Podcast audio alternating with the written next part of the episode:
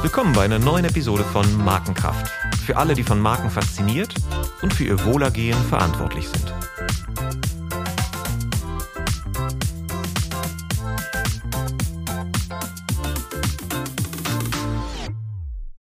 Hier spricht Olaf Hartmann und ich freue mich heute über ein besonders interessantes Thema der Markenführung zu sprechen. Der Geburt von Marken und deren dann notwendigen Benennung.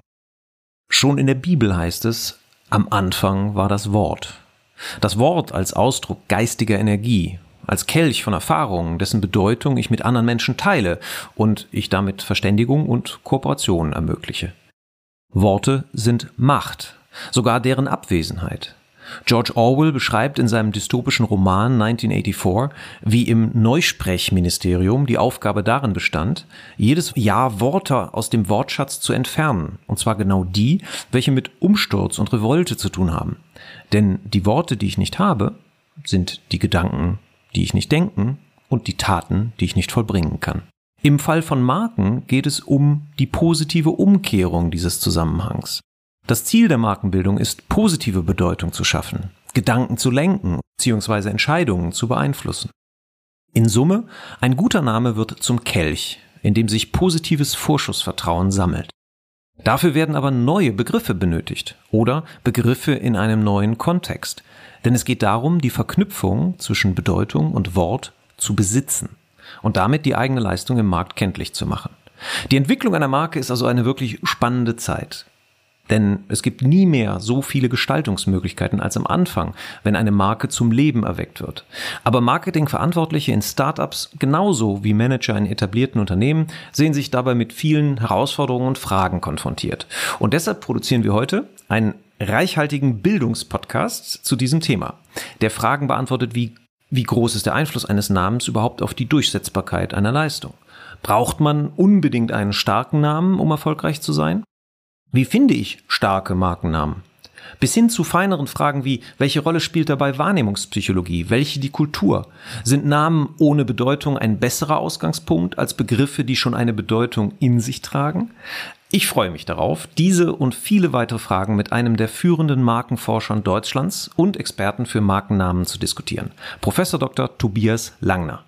Er ist Inhaber des Lehrstuhls für Betriebswirtschaftslehre mit Schwerpunkt Marketing an der Schumpeter School of Business and Economics der Bergischen Universität Wuppertal.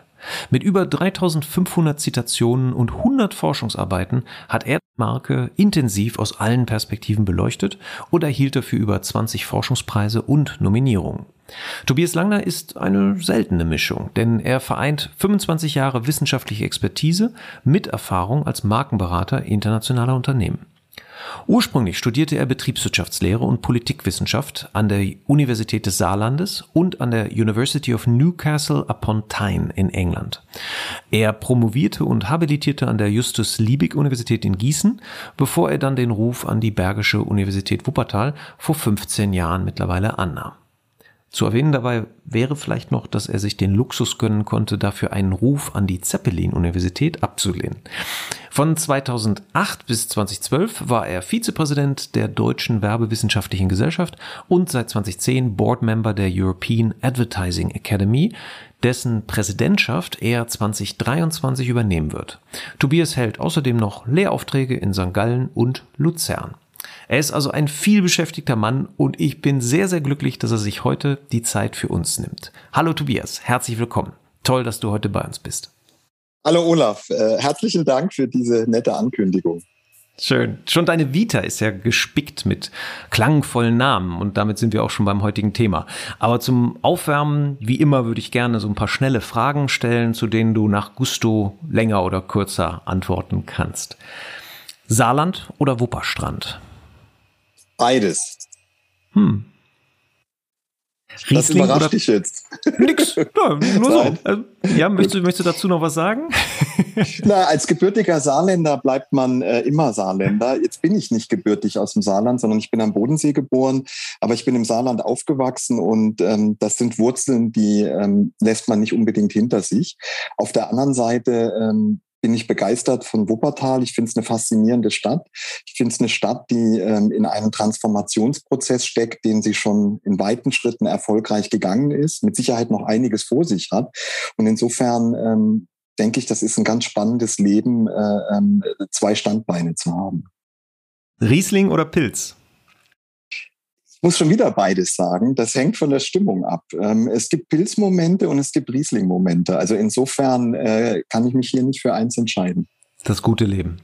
Äh, Daten oder Intuition?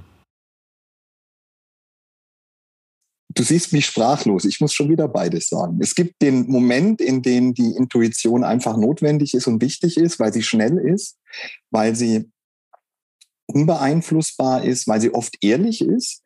Und auf der anderen Seite ähm, gibt es die datenbasierte Fundierung, die eben nötig ist, um die richtige Entscheidung zu treffen. Also eine Entscheidung ohne eine entsprechende Datenbasis ähm, ist schwierig zu treffen, finde ich. Also oft im Marketing.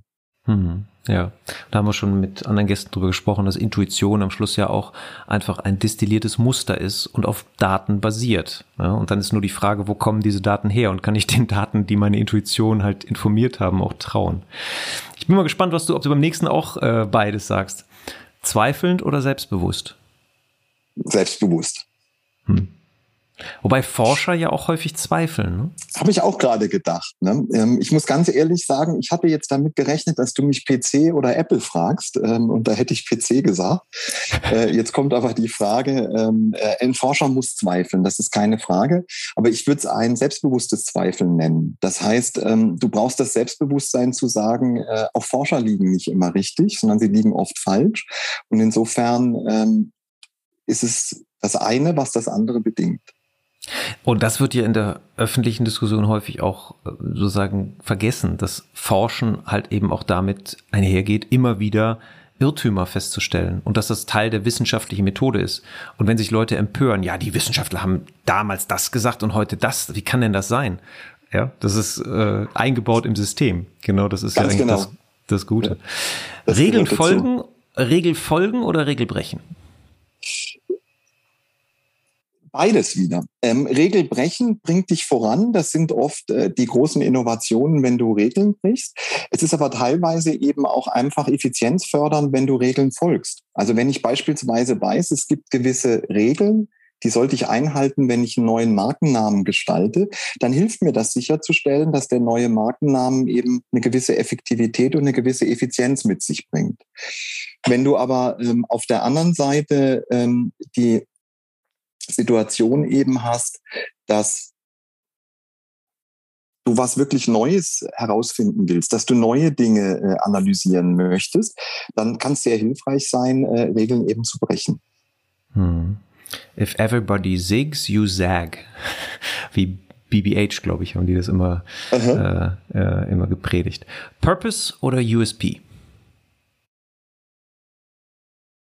Beides. Das mag sich jetzt langweilig anhören, dass ich immer wieder auf beides rekurriere, aber es ist ganz einfach so, dass der USP der Ausgangspunkt erfolgreiches Marketings ist und dass wir uns die Frage nach dem USP viel zu selten heute stellen. Wir stellen uns viel zu oft die Frage nach der Exekution. Wir stellen uns viel zu oft die Frage, über welchen Kanal soll ich nun gehen?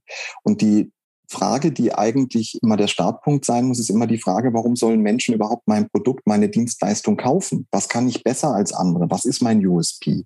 Das ist der Ausgangspunkt. Und der Purpose äh, ist ein Aspekt, den ich extrem wichtig finde, gerade vor dem Hintergrund der großen Herausforderungen, die wir als Menschheit haben, dass eben Marken eine ethische Verantwortung haben, der sie Rechnung tragen müssen. Und ob ich das jetzt Purpose nenne oder ob ich äh, einfach danach handle, ähm, das bleibt dann das Gleiche. Aber ich würde hier nicht entweder oder oder sagen, sondern ich würde hier beides äh, auch wieder ankreuzen. Hm. Different oder distinct? Anders oder erkennbar? um es deutsch zu halten. Ich würde ja, auf distinkt gehen in diesem Fall. Ähm, mhm. Äh, äh, ich würde auf distinkt gehen, weil ich das noch aus der Fachsprache heraus als noch ein bisschen schärfer einschätzen würde. Distinkt ähm, auch aus gestaltpsychologischer Sicht ähm, die schnelle Erkennbarkeit implizieren, die schnelle Zuordnbarkeit eben auch äh, anzeigend. Insofern distinkt. Hm. Und noch zu dir und deiner Vergangenheit. Womit hast du dein erstes eigenes Geld verdient? Habe mein erstes eigenes Geld an einer Tankstelle verdient, äh, indem ich äh, Tankwart war. Das gab es damals noch. Und wir waren eine der letzten Tankstellen, an denen es noch keine SB-Zapfsäulen gab, was dazu geführt hat, dass sehr viele ältere Menschen zu uns kamen. Und da habe ich Autos betankt und habe dafür Geld bekommen. Okay. Und erinnerst du dich, das war was ja schon umgeben von Marken in der, in der Tankstelle, aber erinnerst du dich noch an einen Moment, wo du das erste Mal so bewusst eine Marke gekauft hast? Also wo du sagst, die Entscheidung fiel aufgrund der Marke? Ja, also die erste zentrale Kaufentscheidung, die ich ganz bewusst getroffen habe, war das blaue Album der Beatles zu kaufen äh, von Apple Records. Mhm. Und äh, in dem Zusammenhang kam ich dann auch mit Apple Records in Kontakt und konnte damals noch nicht richtig lesen, aber habe erkannt, dass da ein durchgeschnittener Apfel auf der einen Seite ist und ein ganzer Apfel auf der anderen Seite. Und habe damals meinen großen Bruder gefragt, was das denn bedeutet. Und dann hat er mir eben erklärt, dass das Apple Records sei, dass das die Plattenfirma sei, die den äh, Beatles eben auch gehört. Und dann war das so mein erster Berufswunsch, ich würde gerne bei Apple Records arbeiten. Aha, das ist interessant. Und da konntest du noch nicht lesen. Das war ja dann sehr, sehr nee, früh. Das, das war, war ja dann bevor ich in die Schule kam. Äh, insofern äh, war das wirklich sehr früh. Und das war so die, die erste Marke. Und die zweite Marke fast zeitgleich war eigentlich BMW weil dort mein Vater arbeitete und ich eben auch von BMW begeistert war, dass die so viele Rennsporterfolge hatten. Und das war, damals sagte man noch, kann sich vielleicht noch erinnern, äh, äh, Win on Sunday, Sell on Monday. Äh, es war also ein ganz wichtiges Marketinginstrument, äh, im Rennsport erfolgreich zu sein. Und wer dort die Siege einfuhr, sagte man, dass er dann auch später im Verkaufsraum erfolgreich sei. Okay, und die Emotionen, die dann hochkochen am Sonntag, äh, die überträgt man dann auf seine privaten Entscheidungen am Montag. Ja, macht, macht ja total Sinn, ist ja auch heute auch noch so. Es ist halt ein Beweis für Hochtechnologie und äh, ich denke, Ferrari hat extrem von der Zeit mit Michael Schumacher auch als Marke profitiert. Ne? Ja, ähm, dann ist damals schon, wie, wie, ist denn der Tobias von damals, der noch nicht lesen konnte, aber schon sozusagen da schon ein Gefühl dafür entwickelte, oh, von Apple Records, da möchte ich mehr haben. Wie bist du denn dann zum Markenexperten geworden? Das war noch ein, ein weiter Weg äh, von damals. Also ich habe angefangen, äh, Betriebswirtschaftslehre zu studieren in Saarbrücken. Und damals war es so, dass ähm, Günter Wöhe noch in Saarbrücken war, der die Einführung in die Betriebswirtschaftslehre geschrieben hat, das erfolgreichste betriebswirtschaftliche Lehrbuch aller Zeiten zur damaligen Zeit. Und äh, damals war es so, dass wenn man in Saarbrücken studiert hat, äh, viele der Studierenden Steuerlehre äh, gemacht haben. Also habe ich mit Steuerlehre in äh, Saarbrücken begonnen und habe dann im äh, zweiten äh, tiefen Fach äh, Bruno Tietz studiert, ähm, der damalige Handelspapst in Deutschland. Und das waren die beiden Fächer, mit denen ich äh, mein Studium bestreiten wollte. Und dann kam ich über einen Kommilitonen in der Seminarbibliothek mit dem Buch Strategie und Technik der Werbung in Kontakt von Werner Und muss sagen, ähm, dass ich von der ersten Seite an begeistert war und dann ein anderes Tiefenfach gewählt habe. Ich bin dann also nicht der Steuerberater geworden, den ich vielleicht mal im Hinterkopf hatte, sondern ich habe mich dann äh, auf zwei Marketingfächer konzentriert, eben auf das Fach bei Werner Gröber-Riel und das Fach bei Bruno Tietz. Und Werner Gröber-Riel, viele werden ihn noch kennen, war damals der Begründer der verhaltenswissenschaftlichen Marketingforschung, ähm, eben nicht nur in Deutschland, sondern wirklich in Europa. Er war der Erste, der eben den Menschen in den Mittelpunkt stellte und immer wieder auch diese Reaktionen antizipiert hat, die Marketing Instrumente eben auch beim Kunden hervorrufen. Und so ist das dazu gekommen, dass ich mich mit Marketing äh, beschäftigt habe. Und dann war das so, dass ich relativ früh wusste, ich würde gern promovieren und würde gern auch in die Wissenschaft gehen. Und dann kam ich mit Franz Rudolf Esch in Kontakt, der damals Habilitant bei äh, Gröberil war. Und der bekam einen Ruf an die Justus-Liebig-Universität. Und ich kannte ihn auch schon aus den äh, Vorlesungen ähm, eben in, in Saarbrücken, war begeistert von dem, was er machte. Und dann bin ich mit ihm zusammen an die Justus-Liebig-Universität gegangen. Und er hatte damals eben auch äh, die Idee, dass man äh, die Markenführung eben ähm, zum Mittelpunkt äh, der Forschung machen sollte, was er dann auch gemacht hat in Gießen. Und ich war damals der äh, erste Mitarbeiter von ihm und habe dann auch ähm, äh, zehn Jahre äh, in Gießen verbracht. Hm. Und das ist ja nicht so was Einfaches, weil Markenführung ja so ein komplexes Phänomen ist. Ne? Also Forscher lieben es ja auch, wenn, wenn die Dinge fassbar sind. Und bei der Marke hat man so viele Perspektiven auf dieses Thema. Eine, die wir heute in den Fokus rücken ja, den Namen. Und Da hast du mal in einem der ersten Gespräche, die wir geführt haben, mal was Interessantes gesagt. Und zwar, du hast gesagt, dass Markennamen das einzig wirklich existente Esperanto der Menschheit sind. Nike und Apple versteht jeder Mensch auf der Welt und egal wo er lebt, er weiß mit leichten Unterschieden wahrscheinlich, was er von diesen Marken zu erwarten hat oder was die, was die Marken bedeuten. Aber vielleicht fangen wir da mal an. Warum ist der Name einer Marke so wichtig? Du hast es gerade erwähnt. Das ist ähm, ein äh, Zitat von Jean-Noël Kapferer, der eben diese Bedeutung des Markennamens eben hervorhebt als Information Chunk. Das heißt, der Markenname, wenn er richtig gewählt ist, der kann dir eine ganze Geschichte erzählen, ohne dass du viel über diese Marke ansonsten noch erfahren musst. Der Markenname, ich finde das deshalb so ein begeisterndes, faszinierendes Thema, weil so viel Freiheiten hast du nie mehr in der Markenführung. Wenn du eine neue Marke auf die Welt bringst und den Markennamen ableitest, hast du erstmal sämtliche Freiheiten, die du dir vorstellen kannst. Aber in dem Moment, wo du den Markennamen gewählt hast, engst du die Freiheiten ein und ein ganz wichtiger Punkt ist, du kannst ihn eigentlich nie mehr verändern. Und das macht es so faszinierend, dass du eine ganz geringe Fehlertoleranz hier nur erlaubt äh, hast. Wenn du beispielsweise eine Marketingkampagne startest und du merkst auf einmal, dass sie nicht so effektiv ist, wie du dir gewünscht hast, kannst du die Kampagne anpassen. Du kannst die Kommunikation verändern, du kannst sie optimieren im Zeitablauf, du kannst deine Marke evolutorisch führen und weißt, dass du in drei, vier Jahren an einem anderen Punkt bist, als du gestartet bist. Beim Markennamen ist es so, in dem Moment wo du dich für einen Markennamen entschieden hast, ist er unverrückbar. Ähm, und in der Regel äh, ändert man den auch nicht mehr. Es gibt besondere Situationen wie Krisensituationen oder Mergers and Acquisitions, wo Markennamen geändert werden.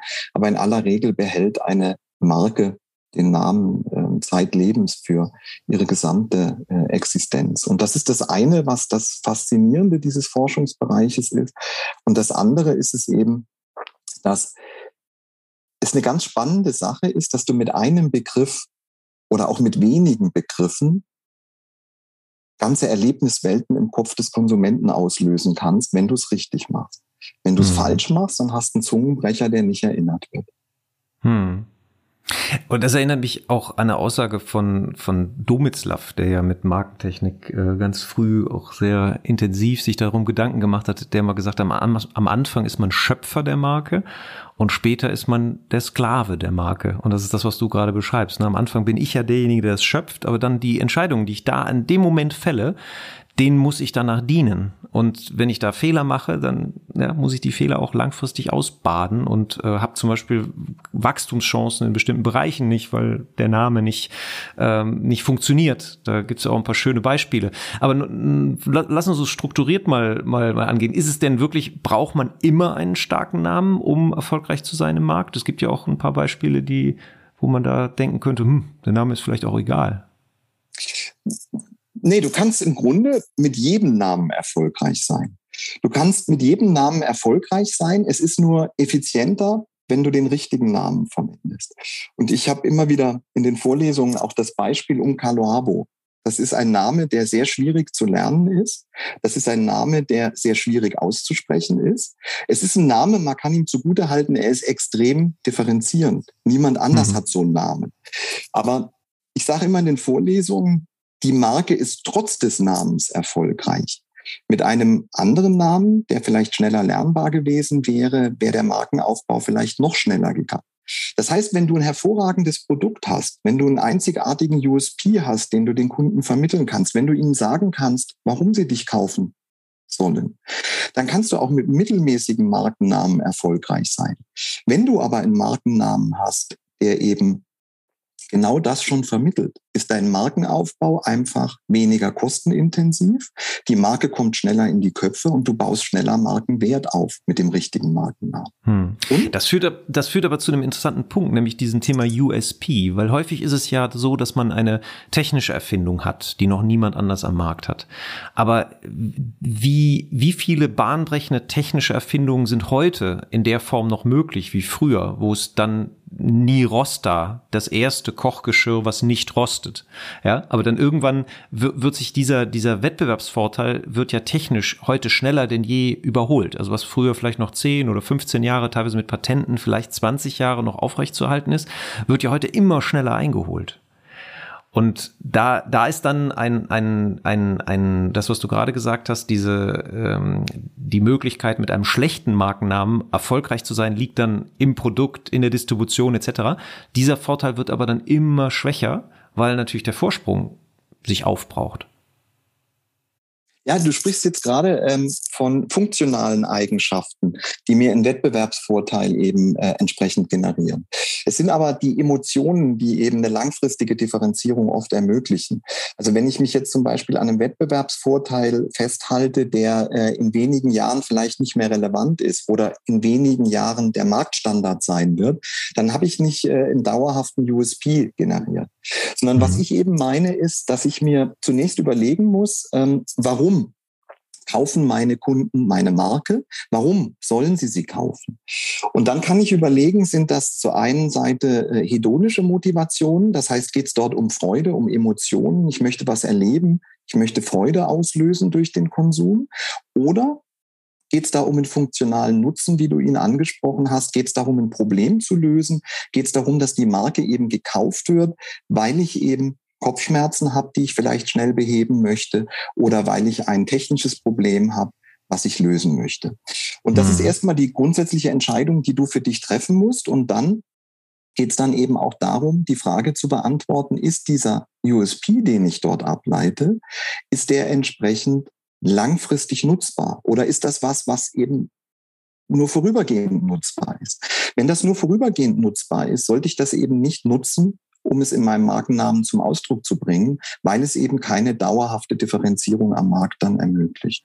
Also das heißt, ich, wenn ich dich richtig verstehe, ähm, würdest du den USP auch erweitern, weg von einem Unique Selling Proposition im Sinne von, das kann kein anderer sagen, auch hin zu einer uniken emotionalen Bedeutung, die kein anderer so glaubwürdig transportieren kann. Habe ich dich da richtig verstanden?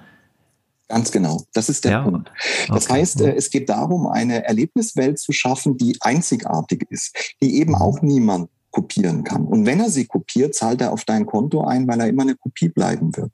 Und mhm. das sind die Dinge, die oft äh, langfristig Differenzierung ermöglichen. Das sind Dinge, die mich eben langfristig dann auch erfolgreich am Markt etablieren. Hm. Was sind denn die häufigsten Fehler aus deiner Beobachtung? Du beschäftigst dich ja gerade auch intensiv, ich glaube, ist auch ein Buchprojekt in der Pipeline zu diesem Thema. Was siehst du denn als häufigsten Fehler in der Benamsung von Marken, wo also Geburtfehler, Geburtsfehler schon eingebaut sind? Ja, ähm, also der erste große Fehler, der immer begangen wird, ist Zeitdruck. Ähm, es kommt die Entscheidung, dass eine neue Marke eben gestaltet werden soll. Und dann ist es oft so, dass es heißt, ja, aber in drei Monaten brauchen wir ähm, die neue Marke, wir brauchen einen Markennamen, wir brauchen ein, Logo, dann ein Corporate Design. Und vor dem Hintergrund dieses Zeitdrucks werden dann oft auch diese Prozesse parallelisiert. Das heißt, irgendjemand beschäftigt sich mit der Entwicklung des Markennamens, jemand anders kriegt schon den Auftrag, das Corporate Design zu entwickeln und vielleicht wiederum jemand anders sollte sich schon mal Gedanken machen äh, um die Werbekampagne. Und das heißt, wir involvieren unterschiedliche Auftragnehmer dann da rein, parallelisieren die Dinge, packen sie nachher zusammen das kann nicht gut werden, sondern der Ausgangspunkt einer starken Marke ist eben ein starker Name und dazu brauche ich auch einen Moment Zeit. Das heißt, ich muss mich erstmal mit strategischen Fragen beschäftigen. Und diese strategischen Fragen sind eben, was ist der Markt, auf dem ich operieren möchte? Was also die, die, die, Konkurrenten, die Konkurrenten, in denen ich, äh, mit denen ich mich äh, in, mit meiner Marke durchsetzen muss. Das ist die erste Frage, die bei der Entwicklung für dich? Diese strategischen Fragen, vielleicht kannst du die kurz zusammenfassen mal. Was sind so die, aus deiner Sicht, so die, die ähm, großen Pflöcke, die ich einschlagen muss, bevor es äh, in die Umsetzung geht, zum Beispiel? Also die erste Frage ist immer, was wünschen sich die Kunden? Was für Bedürfnisse haben die Zielkunden, die ich ansprechen möchte? Was sind das für Menschen? Was für ein Lebensstil leben die? Was konsumieren die bisher? In welchen Markt möchte ich da mit meiner neuen Marke rein? Das heißt, was für Wettbewerber treffe ich dort an? Und das ist bei jedem strategischen Managementprozess das Gleiche. Du beginnst erstmal mit einer Datensammlung. Du beschäftigst dich mit dem Markt und du schaust dir eben an, ähm, womit habe ich es dort zu tun? Wer soll mich warum kaufen? und wer buhlt um die Aufmerksamkeit der Kunden außer mir. Und nachdem ich eben mich damit auseinandergesetzt habe, kann ich dann beginnen, ähm, eben mir zu überlegen, was ist denn genau das Bedürfnis, was ich befriedigen möchte.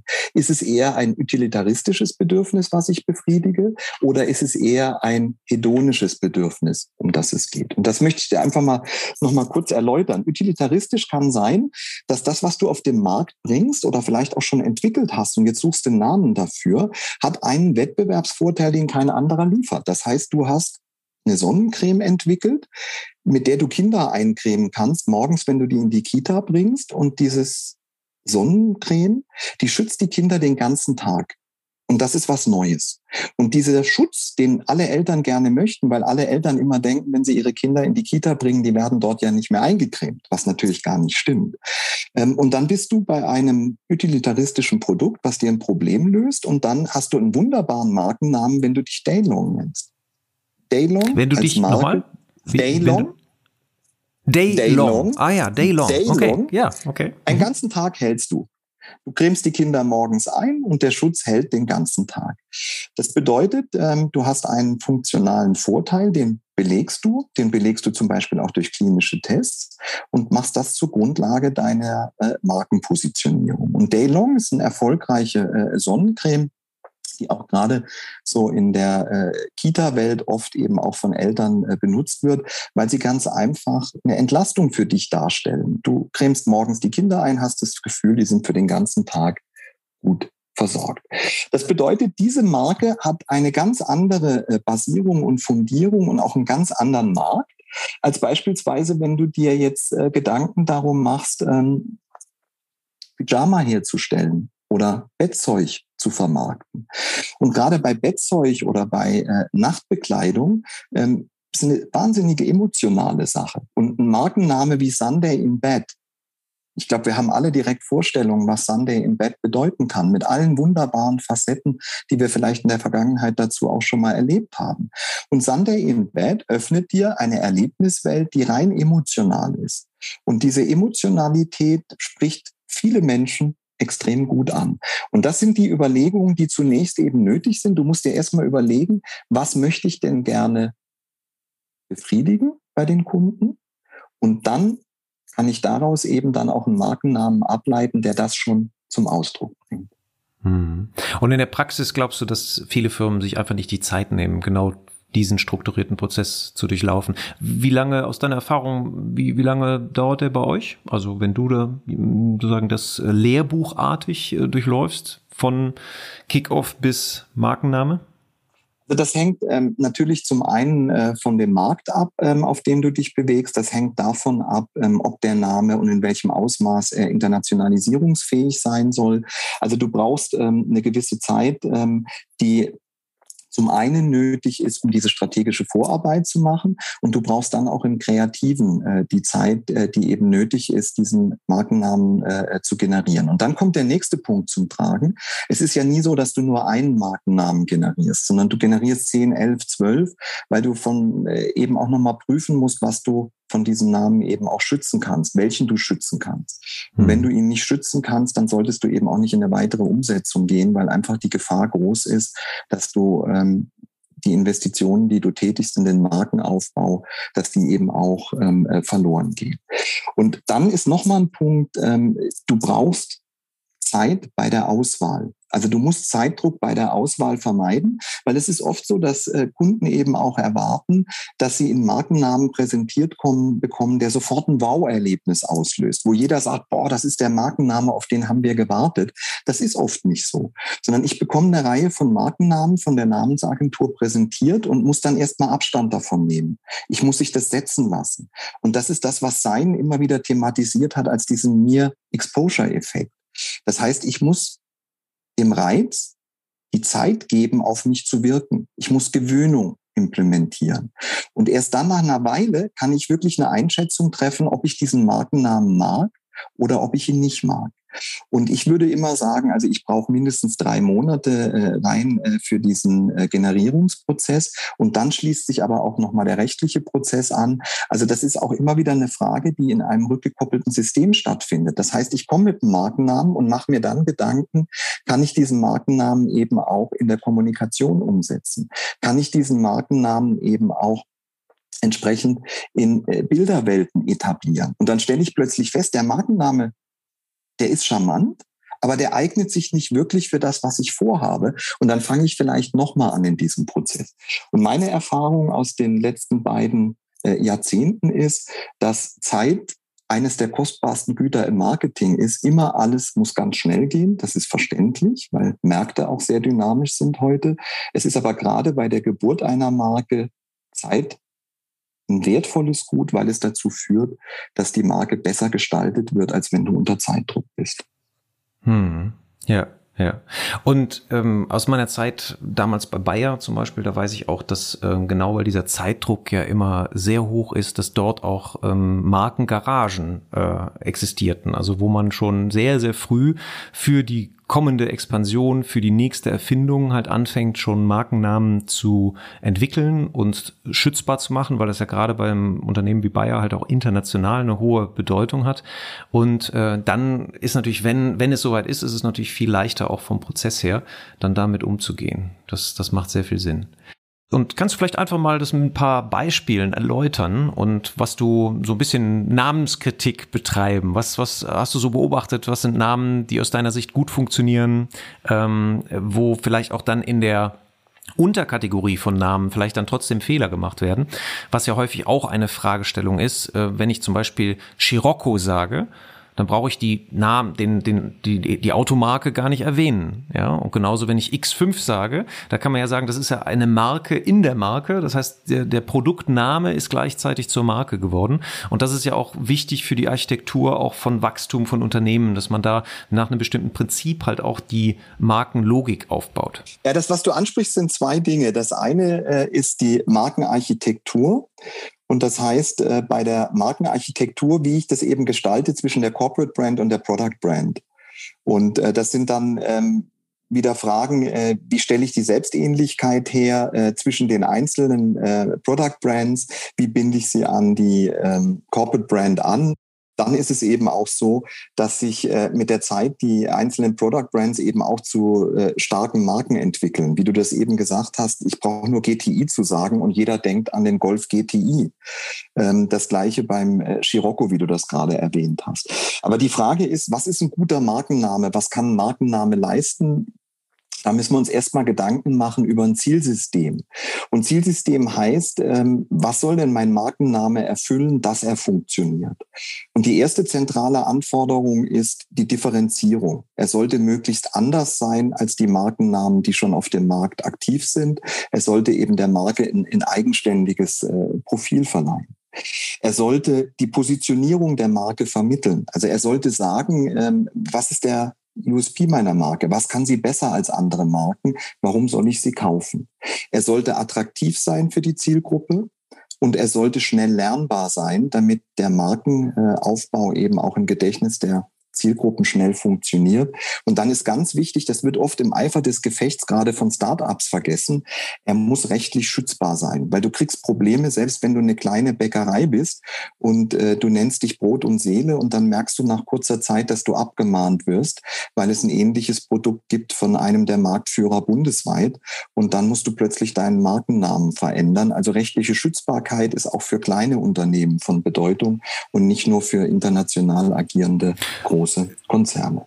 Da sagst du was ganz Interessantes, was, was, was ich nämlich auch beobachtet habe. Rechtlich ist das eine, rechtlich schützbar. Das zweite ist aber auch dann, die Domain muss wiederum frei sein. Ne? Also die Domain-Garagen, es ist ja unfassbar, was da alles schon geschützt ist. Also irgendwelche Wort-Laut-Kombinationen im Internet, die irgendwie positiv klingen. Alles, was mit Q anfängt, etc. Also das ist, es wird auch nicht leichter, gute Markennamen zu entwickeln. Aber bevor wir, bevor wir dahin kommen, würde ich an einem anderen Punkt nochmal kurz einhaken, und zwar bei dem zweiten Punkt, was du gesagt hast, mit der Positionierung. Das heißt, der Name soll die Positionierung transportieren. Was, was gibt's denn da für Perspektiven drauf? Also was ist denn ein guter Name? Wann, wann kann ich das überprüfen, ob ein Name oder wie komme ich überhaupt gedanklich dahin, dass der Name meine Positionierung auch wirklich zum Ausdruck mhm. bringt? Also das äh, kannst du ganz einfach testen, indem du Menschen befragst, was sie mit dem Markennamen verbinden, welche Assoziationen sie haben. Und wenn dann deine äh, Markenwerte, deine Positionierung nicht kommt, dann hat der Markenname eben nicht das Potenzial, diese Positionierung äh, direkt zu zu vermitteln.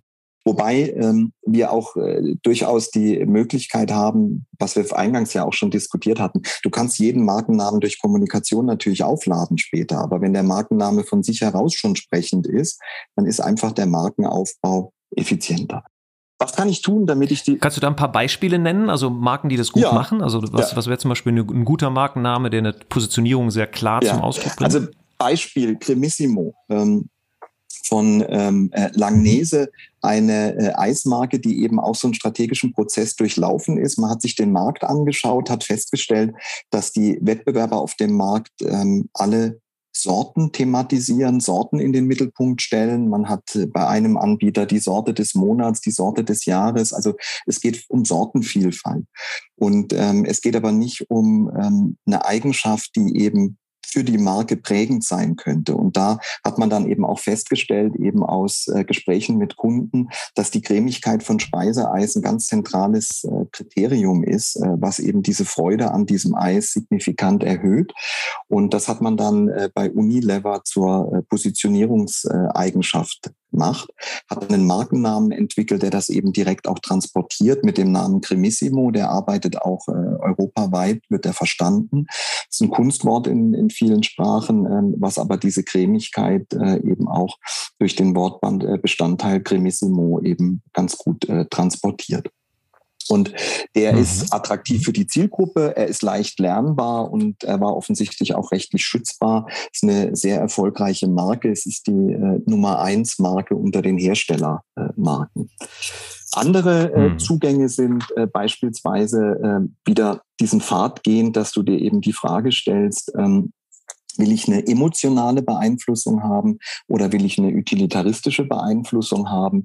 Ähm, ein sehr gutes jüngeres Beispiel mit der äh, emotionalen Beeinflussung ist der Seelenwärmer ein wunderbarer Tassenpudding von Dr. Oetker. Wenn du den Namen Seelenwärmer hörst, du kannst dir direkt vorstellen, was das Ganze ist. Es ist ein kalter Winternachmittag, es ist grau, du kommst nach Hause, bist vielleicht allein in deiner Wohnung oder in deinem Haus und dann machst du dir diesen Tassenpudding und der gibt dir Geborgenheit. Da bist du voll in der Geschichte drin. Dann sehe ich schon, schon lächelnde Kinderaugen äh, und, und rote Bäckchen vor ganz mir. Ganz genau, du bist genau. sofort drin. Ja, ja, Oder ja. Ich wollte noch mal ganz kurz, ganz kurz ein, eins zurück, wo wir gerade sagten mit diesen, mit diesen Untermarken. Da hätte ich eine Frage zu aus der Beobachtung, weil Apple ist ja immer als Beispiel für alles gut, weil sie unglaublich viel richtig machen.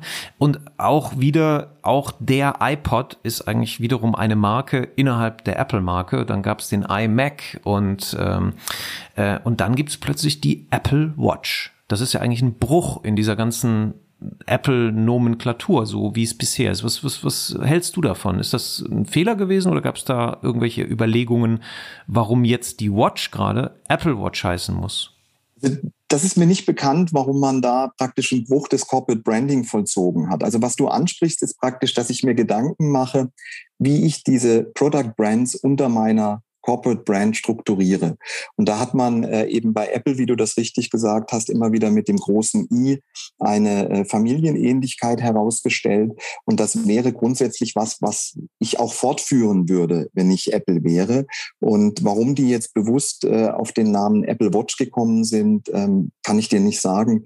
Ich würde es nicht brechen, wenn ich so eine Struktur habe. Ich hätte das iWatch genannt, aber sie werden ihre Gründe dafür ge gehabt haben. Ne?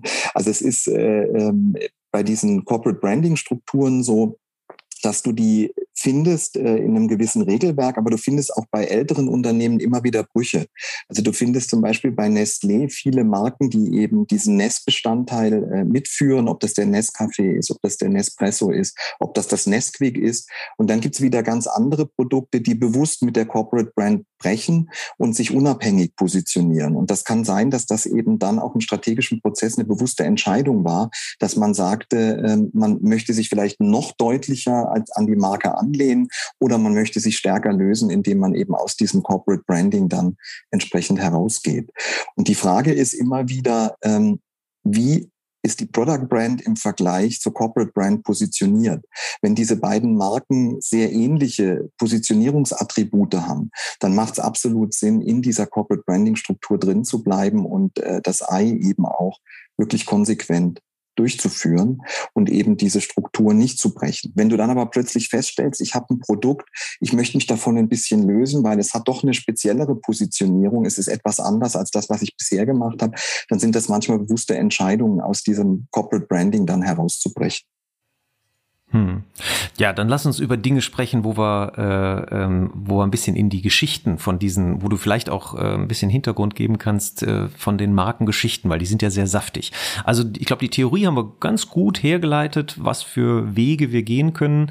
Und ähm, dann lass uns anhand von guten Beispielen jetzt einfach mal so, so Markengeschichten erzählen und was du gut findest, was du schlecht findest, oder eben auch, wo, wo es noch unentschieden ist, ob es gut oder schlecht ist, weil man manchmal muss man auch ein bisschen bisschen abwarten, bis sich dann etwas am Markt durchsetzt äh, und sich entwickelt. Deshalb äh, lass uns ein bisschen so, so nerdig werden und einfach mal einen Rundumschlag äh, von guten Markennamen, von guten Markengeschichten machen. Mhm, gerne. Gut, ich fange einfach mal an. Also ein faszinierender Markenname ist für mich Kalle das Kabel. Kennst du den? Kalle das Kabel. Nee, erzähl. Ka Kalle das Kabel. Was ist Kalle ich das Kabel? Ich habe Kalle das Kabel, Kalle das Kabel. Äh, letzten Sommer äh, in unserem Urlaub äh, kennengelernt und wie wahrscheinlich viele ähm, haben wir das erste Mal Camping gemacht. Wir haben äh, einen VW-Bus gemietet, sind mit dem in Urlaub gefahren und da ist immer ein ganz wichtiges Kabel, ist das Kabel mit dem du den Bus auf dem Campingplatz verbindest, so dass praktisch der Kühlschrank nicht über die Autobatterie läuft, sondern du äh, eben Strom vom Campingplatz beziehst. Und da ist immer wieder ein Problem, du findest das entsprechende Kabel nicht. Du hast es verpackt irgendwo an einer Ecke von dem VW-Bus und merkst auf einmal, wie groß dieser VW-Bus ist. Und Kalle das Kabel ähm, ist ein wunderschöner Markenname, weil er dieses Kabel personifiziert. Also die machen nicht nur Kabel für Campingbusse, die haben auch noch ein ganz breites Sortiment. Ähm, es ist eine Personifizierung, es ist eine Emotionalisierung und es ist eine Differenzierung. Du wirst diesen Markennamen nicht mehr so schnell vergessen. Kalle das Kabel hört man nee, einmal, überhaupt nicht. der ist im Kopf drin. Das ja, macht ja. total sympathisch, ja. was ganz profan Technisches, was eigentlich vielleicht was Kaltes Technisches ist, wird auf einmal zu einem quasi Familienmitglied. Und Karl oh, was mir genau, genau, was mir da total dran gefällt, weil auch der Name Kalle, da, da, sieht man schon den sozusagen den den Mechaniker, der immer alles für dich löst bei deinem alten Auto. Ne? Hör mal, da musst du mal den Kalle fragen, der der kriegt das hin. Ganz genau. Also irgendwie so Kalle ist ein Problem. Wunderbar. Ne? Und ähm, äh, Kalle hat dann eben auch ein ganz konsequentes Marketingprogramm. Bei der Produktgestaltung ist das so, du hast 15 Jahre Garantie. Ich habe noch nie gehört, dass es auf Kabel 15 Jahre Garantie gibt. Bei Kalle das Kabel gibt's mhm. das. Und das ist äh, ein Beispiel, wie man Produkte, die uns normalerweise nicht so emotionalisieren, extrem aufladen kann. Wie man Produkte eben aus dieser Profanität, in der wir sie häufig erleben, herauslösen kann. Mhm. Super Beispiel. Sehr Ein schön. anderes Beispiel ähm, ist äh, die Kniebeck-Zange Cobra ist ein wunderbarer Begriff, mhm. Cobra. Es ist diese mhm. Form der mhm. Schlange, die dir eben auch schon erklärt, wie diese Maulzange so ein bisschen eben auch ähm, äh, gestaltet ist. Cobra hörst du einmal, auch das prägt sich ein, weil es auch gerade äh, in einem Markt benutzt wird, in dem man normalerweise Produkte eben nicht auf diese Art und Weise brandet. Und wir haben gerade im die sind dann immer technisch benannt, ne? Und dann mit irgendwelche Abkürzungen und, und Buchstaben und Zahlen. Total. Und das ist ein Riesenproblem für mhm. mich, finde ich.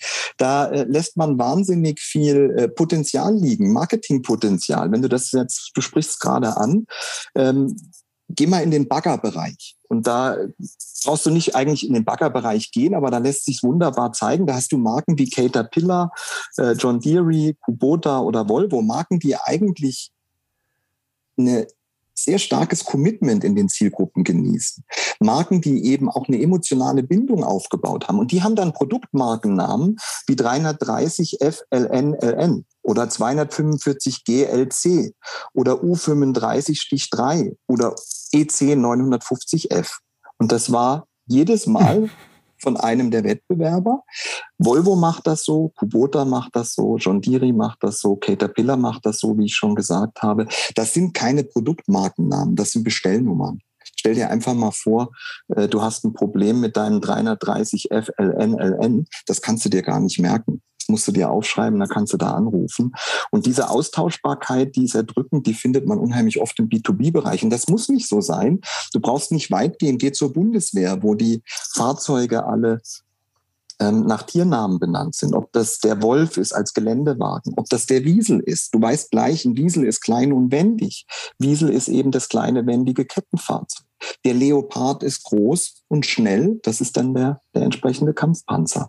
Das heißt, hm, man könnte ja. es auch anders machen und es wird aber nicht so gemacht, weil man es vielleicht nicht weiß oder man vielleicht auch nicht diese Liebe zum Detail hier wirken lässt. Das wäre also auch im B2B-Bereich was, was extrem äh, wirkungsvoll ist, weil der Mensch ist immer Mensch. Und das heißt, er trifft immer emotionale Entscheidungen und wir können das gar nicht ähm, ausblenden, wenn wir eben was sympathisch finden, auch aufgrund des Markennamens. Ja, genau. Und der, der Markenname, also das ist, das ist ein Punkt, was im B2B-Bereich ja häufig ähm, auch so behauptet wird. Ja, bei uns sind ja eher ne, rationale Entscheidungsgründe sind, sind wichtig, aber das sind, wie du gerade gesagt hast, immer Menschen, die genauso funktionieren wie alle anderen. Aber jetzt auch mal so einfach praktisch äh, übertragen. Ich kann mir so eine Handwerkersituation super vorstellen. Gib mir mal die Cobra. Mhm. Niemand sagt, gib mir mal das, äh, die X2 CS-Zange ja, also die, die Cobra, die geht super leicht von den Lippen und das ist auch ein guter Filter, wie man auch mit mit Namen auch umgehen kann. Einfach überlegen, wann, wo, wo entsteht denn vielleicht eine Verwendungssituation, wo vielleicht auch Wortspiele möglich sind. Also Kalle der Ka äh, Kalle das Kabel ist auch ne, ist schon drin, kann ich schon direkt wieder wiedergeben. Ist auch die Alliteration, ist auch etwas, was ähm, ähm, verloren gegangen ist, was so ein bisschen auch aus der Mode kam, ähm, dass zum Beispiel auch Slogans sich reimen äh, also sich mhm. reimen. Früher war das gang und gäbe, ne? Mars macht mobil bei Arbeit, Sport und Spiel. Und das wusste ja schon Pumuckel. Was sich reimt, ist gut. ja? Und weil es gehirngerecht ist. Und das ist natürlich auch ein Filter, den man auf den Markennamen übertragen kann. Ja, sehr schöne Beispiele. Genau. Super. Und das ist eben ja. auch äh, der Punkt, dass diese Differenzierung eben auch bedeutend ist. Weil was du eben auch ansprichst, ob das eine Alliteration ist, das ist was, was im Moment eben selten genutzt wird und dadurch auch gleich wieder eine Differenzierung bietet. Es ist aber auch was, was dem menschlichen mhm. Gedächtnis entgegenkommt. Es wird leichter erinnert, wenn Dinge, wie du das erwähnt hast, sich auch reimen. Oder und das hat ja wieder viel mit Multisensorik zu tun, weil das ist auch noch so, so etwas, was ein guter Filter ist, den man drüber legen kann. Wie viel Assoziationen kann ich, bilde ich in dem Moment, wo ich den Markennamen höre? Also höre ich dann äh, klassisches Beispiel Kiki und Bubu, was man ja kennt, ne? die, die beiden schwarzen Flecke. Ähm, der eine ist rund, der andere ist äh, spitz und alle sagen, der Spitze ist natürlich Kiki, der andere ist Bubu. Und das hat was damit zu tun, dass man Formen, die, die so spitz sind im, im, im, im Alltag, sind meistens dann aus Materialien wie zum Beispiel Metall. Und wenn, wenn man an solche Formen drankommt, dann, dann erlebt man einen Pling-Sound zum Beispiel bei einer Form, die aus Metall ist und spitz zuläuft und ich komme da mit der, mit der, ich berühre die, dann gibt's häufig so Plosivlaute. Ja? Und in Kiki sind zwei Plosivlaute drin und in Bubu nicht. Das heißt, die Statistik meiner sensorischen Erfahrung mit solchen Objekten macht plötzlich Kiki direkt kongruent mit der Form und eben Bubu nicht. Und das ist auch noch etwas, was glaube ich auch äh, für Leute, die Marken entwickeln, ein guter Filter ist, welche, welche, welche sensorischen Assoziationen habe ich. Entweder durch die Situation, die ich mir da vorstelle. Bei mir war es dann der Kalle, der mit äh, ölverschmierten Händen sofort in der Werkstatt auftauchte. Oder eben andere Beispiele, wo wir auch mal schon, schon mal gesprochen haben, wie Victoria's Secret. Ja, Victoria, jeder hat sofort ein Bild im Kopf, wie Victoria theoretisch aussieht. Und Geheimnis. Ja? Dann, dann sehe ich ein Boudoir vor mir, sehe ich sehe ein Schlüsselloch. Ich sehe also und das kann ich mir auch direkt wieder körperlich vorstellen. So diese dieses Verhältnis, was ich einnehme zu Victoria's Secret. Ja? Absolut. Das das das finde Finde ich sehr spannend. Auch ein wunderbarer ja. Markenname, der eben auch gleich eine, eine ganze Erlebniswelt öffnet. Ne? Oder wenn ich dir sage, mhm. Schmuddelwetter, mhm. wenn das plattert, du hast direkt eine mhm. Vorstellung. Schmuddelwetter, was machen die? Die machen Bekleidung. Die haben ja den Friesen. Und die kommen aus Norddeutschland. Die kommen aus Norddeutschland, die haben den Friesennerz neu erfunden, eben in die Modernität gebracht. Die machen jetzt nicht nur Friesennerze, die machen auch andere Bekleidung inzwischen. Aber es ist eine wunderbare Marke, die äh, einen sehr klaren Markennamen hat. Die hat, was hat sie für ein Logo? Es liegt auf der Hand, es ist der Regenschirm.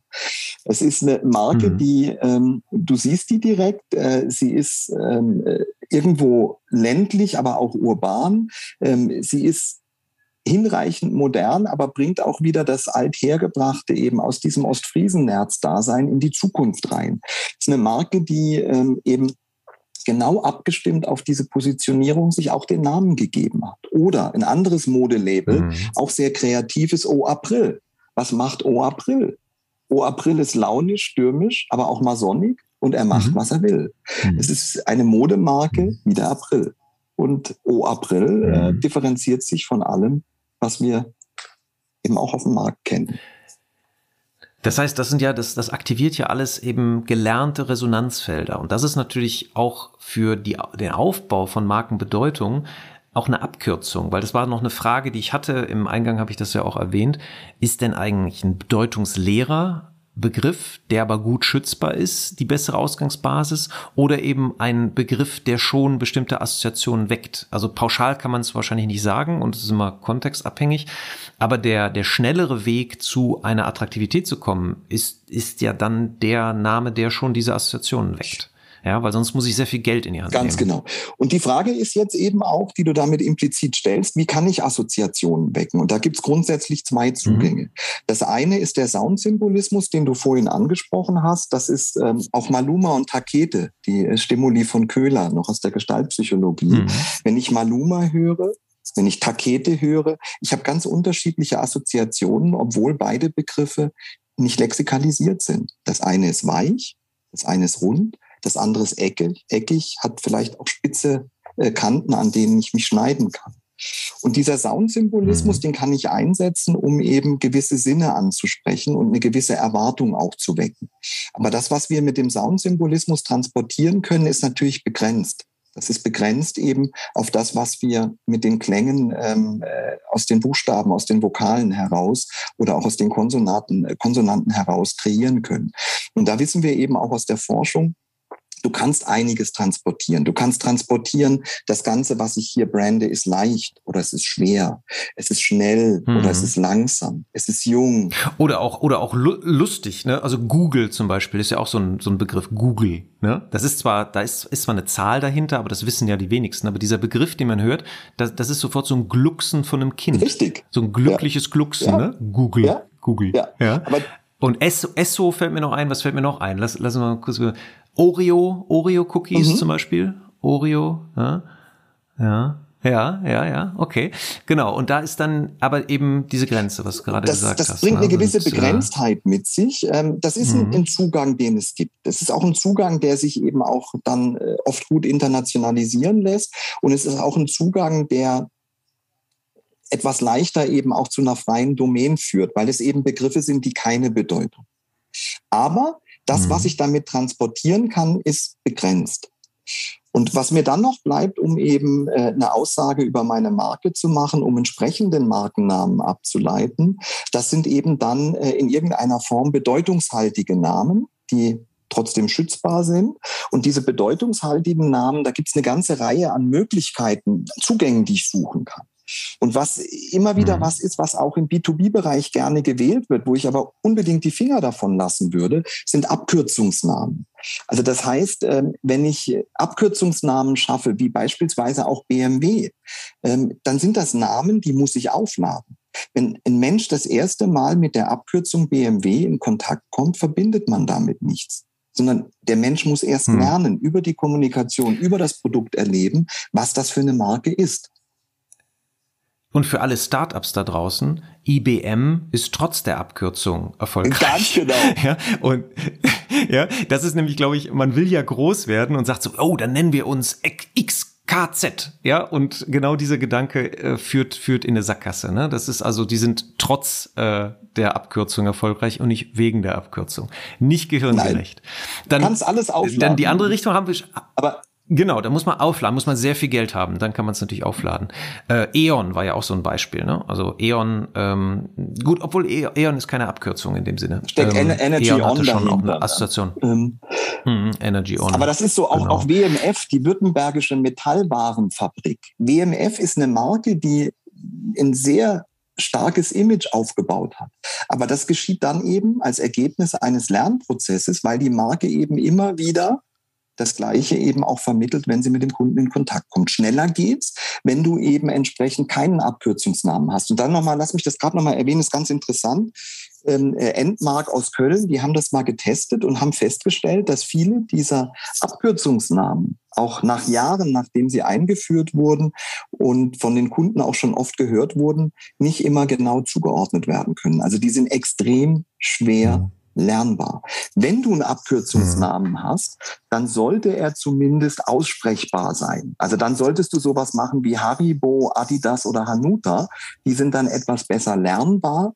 Aber sowas eben wie GMX, Aqua, AEG, EADS, das ist wesentlich schwieriger lernbar. Und da ist es so, dass du erstmal deinen Namen konditionieren musst, bevor du anfangen kannst, ihn eben auch aufzuladen. Und von sowas würde ich äh, eigentlich die Finger weglassen. Und da sind wir dann eben bei den bedeutungshaltigen Namen, dass wir eben Begriffe verwenden, die äh, in irgendeiner Form lexikalisiert sind und dann eben darüber hinaus ähm, äh, eine Bedeutung transportieren. Das ist, wenn du den Namen Jaguar hörst, da hast du gleich wenn das eine Automarke ist, ganz lebendige Vorstellungen. Du weißt, ein Jaguar ist elegant, ein Jaguar ist schnell.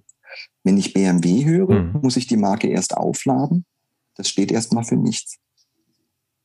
Mhm, richtig. Und dann hast du vorhin schon diese, diese Markennamentypen erwähnt, die halt eine Leistung kodieren. Ne? Also da, ich habe gerade mal so ein bisschen hier geskribbelt und ein paar aufgeschrieben, die mir so einfielen. Kleenex war zum Beispiel, ne, der mir einfällt. Duracell, ne? die Zelle, die lange hält. Nirosta, das Kochgeschirr, was nie rostet. Ja, oder auch aus Anfang der Internetzeit, ne, da, da hier Explorer, Navigator, Infoseek und sowas. Ähm, diese Namen haben aber, also zum Beispiel gerade im Internet fällt mir auf, die haben halt auch ähm, Schwierigkeiten, weil diese Leistungen, die sie da beschreiben, zum Beispiel dieses Suchen, ist ja in dieser Markenwelt sehr präsent. Das heißt, dann hast du sehr starke austauschbare Explorer, Navigator und Safari, ne, gehen alle in die gleiche Richtung. Ja, das ist, ähm, ist zwar gut, weil es halt das beschreibt, was sie tun, aber dann ist die, der, der sich durchgesetzt hat, war dann Google. Mhm. Also das ist auch ein Punkt, den Ja. du gerade ansprichst. Der Name ist ein Aspekt. Es gibt viele weitere Facetten, die zum Erfolg beitragen. Da ist das Produkt muss stimmen, das Produkt muss passen. Es ist so, dass du Genau. ähm, eben auch, äh, du hast einen Kundendienst, du hast eine Distributionsstruktur, du hast einen Preis, du hast eine Produktqualität. All das ist natürlich essentiell. Und über das, was wir hier reden, ähm, das ist das Sahnehäubchen obendrauf. Wenn ich ein schlechtes Produkt habe, dann brauche ich mir gar keine Gedanken über einen tollen Markennamen machen, weil ich werde über kurz oder lang sowieso keinen Erfolg haben. Also wenn ich ein gutes Produkt Mhm. habe, dann ist das der Startpunkt, an dem ich immer starten sollte. Aber das reicht heute auf gesättigten Märkten nicht. Wir alle wissen, dass ich auf gesättigten Märkten eigentlich keine Fehlkäufe tun kann als Konsument, weil alle Produkte Mhm. gut sind. Mhm. Und da ist dem Markennamen eben ein extrem wichtiges Potenzial zukommen, der eben diesen Markenaufbau beschleunigen kann, was wir jetzt schon mehrfach auch angesprochen Und wenn ich dich richtig verstanden habe, plädierst du auch für, ich nenne es mal, evokativen Markennamen, also die stark schnell Bilder und Emotionen und Erlebnisse wecken. Und ähm, die, ich überlege gerade auch in den, in den einzelnen Produktkategorien, um das mal fassbar zu machen, wenn man zum Beispiel äh, Airlines nimmt, ne, da gibt's dann Trans World Airlines, da gibt's United, die, die beschreiben vielleicht irgendwas, ein Erlebnis beschreiben und dann gibt's Virgin. Ja. Und Virgin ist von den drei Namen das, was natürlich am stärksten evokativ ist. Also bestimmte Emotionen erzeugt, bestimmte Erwartungshaltungen. Und im, im Computerbereich hättest du so Digital Equipment früher gehabt. Es gab eine Marke, die hieß früher Gateway, ja, auch im Computerbereich. Und dann gab's Apple. IBM gab's natürlich auch. Und dann gab's Apple. Und ich merke gerade, wie in, in allen Bereichen eigentlich häufig so die Marktführer, die sich am stärksten auch durchgesetzt haben, natürlich auch aus anderen Gründen, was du gerade gesagt hast, wegen der Produktleistung, die dahinter steht, etc. Aber scheinbar sind die evokativen Namen häufig auch äh, äh, hilfreich, um Marktführer zu werden. ja, das ist, äh, ist ein schöner Aspekt, den du thematisierst. Es ist hier natürlich auch immer wieder die, die Henne- und Ei-Frage. Ne? Ähm, hat der Erste mhm. sich mehr Mühe gegeben bei der Ableitung seines Namens? Oder äh, ähm, also was ich wichtig finde. Vielleicht hat er auch mehr Glück gehabt. Kann auch ne? sein. Also was ich, was ich ganz wichtig ja. finde, ist hier ganz ehrlich zu sein. Ähm, du kannst mit jedem Namen erfolgreich sein. Äh, es ist nur so, dass es besser und schneller geht, wenn du den richtigen Namen hast. Also der Name ist eine Facette ähm, äh, eine, eine wichtige Facette, aber natürlich nicht die einzige. Ne? Äh, wir sinnieren ja ein bisschen, wir sprechen ja, ne? Also wir verbreiten jetzt nicht die absolute Wahrheit, aber was du vorhin gesagt hast, ist ähm, die Ableitung eigentlich, dass die besten Markennamen auch das kleinste Werbebudget brauchen. Ne? Sie bleiben am schnellsten haften, sie erzeugen am schnellsten Emotionen und sie selber sind eigentlich Werbung. Und das, wenn gerade am Anfang, erzeugt natürlich dann auch schneller Erfolg, dadurch mehr wirtschaftliche Möglichkeiten, dadurch eventuell mehr RD-Budget, äh, dadurch eine verbesserte Leistung, dadurch wieder einen, sozusagen der Kelch wird dadurch schneller gefüllt. Also vielleicht ist es doch dieser kleine Ausgangspunkt am Anfang, ne? der, der den Riesenunterschied macht. Ja, ja. Also die, wobei, wenn man da sieht, also welche, welche Marken, manchmal ist es ja auch einfach wieder, ähm, äh, so sagen wir mal, mit YouTube zum Beispiel, es gab ein Startup, was drei Jahre vor YouTube da war, aber da waren die Bandbreiten noch nicht so weit. Das heißt, äh, manchmal muss man einfach zur richtigen Zeit am richtigen Ort sein. Okay. Richtig. Ja, super. Sehr, sehr, sehr spannend. Da haben wir doch schon mal sehr viel äh, behandelt, einen großen Überblick geschafft, äh, ein paar gute Beispiele genannt. Ähm, was mich jetzt noch mal so, so, so abschließend interessiert, ist, was so die Don'ts äh, der, der, der Entwicklung von Markennamen, wenn das noch mal zusammenfasst, was man so als ähm, auf jeden Fall mitnehmen sollte, wovor man sich in Acht nehmen sollte und dann vielleicht auch die drei zentralen Do's, die du empfiehlst. Mhm. Also ich fange mal mit den Don'ts an. Wir haben es vorhin schon genannt. Ähm, Zeitdruck ist immer kontraproduktiv.